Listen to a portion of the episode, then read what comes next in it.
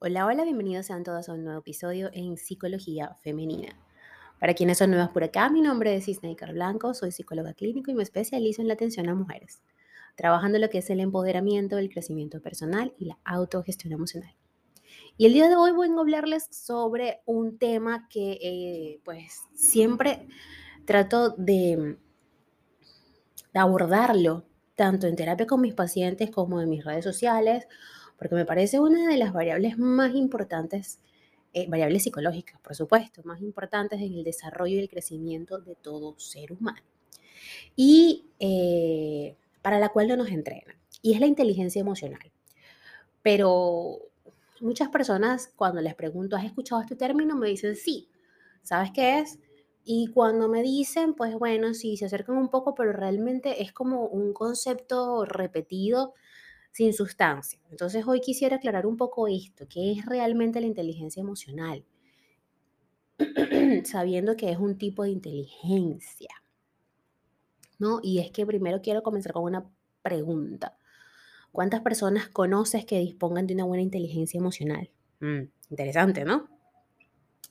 Lo cierto es que aún nos queda bastante para habilitarnos, bastante camino que recorrer para habilitarnos en esta materia tan decisiva. Esa que nos permite desde relacionarnos mejor hasta tener un mayor control y comprensión sobre nosotras mismas. Por otro lado, te pregunto a ti que estás acá escuchando este episodio, ¿piensas que la inteligencia emocional es realmente un tipo de inteligencia? La verdad es que al día de hoy existe cierto desacuerdo entre los psicólogos sobre este aspecto. Recordemos Mientras eh, el, el cociente o el coeficiente intelectual hace referencia a nuestra capacidad para pensar y procesar información, resolver problemas y tomar decisiones o aprender de la experiencia, la inteligencia emocional profundiza en otras áreas. En este caso, estoy hablándoles de dimensiones como comprender los propios estados emocionales y los de los demás, saber regularlos, disponer de buenas habilidades sociales, etc. Sabemos incluso que una buena inteligencia emocional correlaciona con una mejor salud mental y una satisfacción vital más significativa. Por tanto, podemos considerarla como una forma de inteligencia similar al coeficiente intelectual. Esto es algo que se ha debatido durante mucho tiempo. eh, la inteligencia es, por encima de todo, el conjunto de habilidades que nos permite responder ante los desafíos del entorno. Hasta ahí estamos bien, ese es el concepto genérico de inteligencia. Saber resolver problemas de manera innovadora es un ejemplo de ello. ¿Dónde entra aquí en este concepto la inteligencia emocional? ¿Cómo nos puede ayudar disponer de una correcta comprensión y regulación emocional para afrontar los retos del día a día? Lo cierto es que de muchas maneras nos puede ayudar. Ante esta pregunta de si la inteligencia emocional es realmente un tipo de inteligencia, los expertos nos dan una respuesta. No debemos pensar en la inteligencia emocional como una entidad distinta, sino como una parte más de la inteligencia general. El doctor Ronald Riggio, uno de los máximos expertos en liderazgo e inteligencia, ha publicado diversos estudios sobre este tema. Me perdonan, pero como, bueno, ya saben que ando todavía recuperándome y queda como una alergia en la garganta fastidiosa. Ay, pero bueno, como les decía, este, este doctor dice que mientras la inteligencia general tiene una parte genética, las competencias emocionales son áreas que podemos aprender, a, aprender y desarrollar. Hacerlo nos beneficia porque nos convierte en individuos más competentes, capaces de maximizar el talento, la creatividad y las habilidades cognitivas. El concepto de inteligencia emocional tiene su origen en la década de los 30. Eh, fue entonces cuando un grupo de investigadores descubrió un tipo de inteligencia no intelectiva que definieron como una competencia que favorecería favorecía el vivir en sociedad y construir relaciones satisfactorias.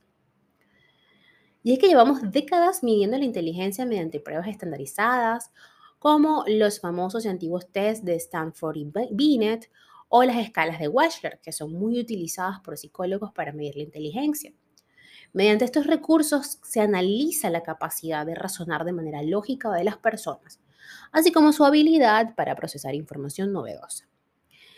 Pues bien, actualmente figuras como el psicólogo Robert Stenberg opinan que debemos concebir otro modelo, uno que él define como la inteligencia exitosa. Es decir, que a su parecer deberíamos medir y concebir la inteligencia como un conjunto de habilidades que nos permiten alcanzar el éxito en todas sus vertientes, profesional, satisfacción personal, bienestar social, salud mental, etc. Son muchas las voces que insisten en este mismo hecho, la mía también. Medir la inteligencia mediante pruebas matemáticas o lingüísticas puede ser algo reduccionista. Pensemos un momento. Eh, por ejemplo, en alguien con un elevado coeficiente intelectual, pero con competencias emocionales y sociales similares a las de un niño de tres años. Alguien así difícilmente lograría el éxito. Un estudio de la Universidad de Kentucky señala que en la actualidad aún tenemos serias limitaciones para medir y evaluar la inteligencia emocional. Sin embargo, hay algo evidente. Las personas con buenas habilidades emocionales tienen una mayor probabilidad de lograr el éxito académico y profesional. La autoconciencia, la regulación emocional, la positividad o la buena comunicación emocional son habilidades que complementan a nuestras propias habilidades cognitivas. Gracias a ellas manejamos mejor el estrés, la ansiedad, logramos llegar a acuerdos con quienes nos rodean y nos sentimos más motivadas para trabajar por nuestras metas. Las competencias emocionales subyacen a la propia inteligencia general y todos y todas deberíamos desarrollarlas mucho más. Aunque no es una tarea fácil, se necesita compromiso, práctica y dedicación para lograrlo. Debemos ir más allá de la clásica pregunta sobre si la inteligencia emocional es realmente un tipo de inteligencia. No veamos estas dimensiones como entidades separadas. No pensemos en la teoría de las inteligencias múltiples de Gardner porque tienen escasa validez. Veamos la inteligencia como una característica única conformada por diversas áreas. Esas, como bien señala Robert Sternberg, nos pueden permitir ser eficaces, resolutivas, innovadoras, personas hábiles para comprender a los demás y convivir con ellos, llegar a acuerdos y regular nuestra conducta para lograr objetivos.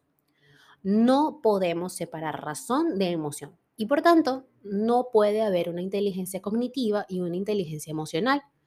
Ambas son una y se complementan entre sí. El problema, pues, eh, radica en que hasta el momento no le hemos dado la suficiente relevancia a las competencias emocionales. Debemos convertirnos en oyentes más eficaces, en mejores comunicadoras, en personas más empáticas y orientadas a lograr acuerdos y no a crear conflictos. De nada nos vale los genios si, no son, si son incapaces, mejor dicho, o no son incapaces de dominar su frustración o de no advertir la tristeza en quien tiene delante. Por eso es que es sumamente importante y siempre se los he dicho. Es importante trabajar la inteligencia emocional. Y ella, como siempre les explico a mis pacientes, tiene dentro de sí un montón de vertientes que hay que trabajarlas. ¿Y cuál es el mejor espacio? El psicoterapéutico, por supuesto. Y acá estoy yo, tu psicóloga Snaker Blanco, para acompañarte en ese proceso. Hasta acá el episodio de hoy, espero que lo hayas disfrutado. Si ha sido así, por favor, déjamelo saber a través de mis redes sociales, en Instagram, Twitter, Clubhouse y Twitch, como Psiqueplenitud 11, en Patreon como Psiqueplenitud y en TikTok como Snaker Blanco Psicóloga. Un fuerte abrazo y que tengan todas y todos un hermoso día.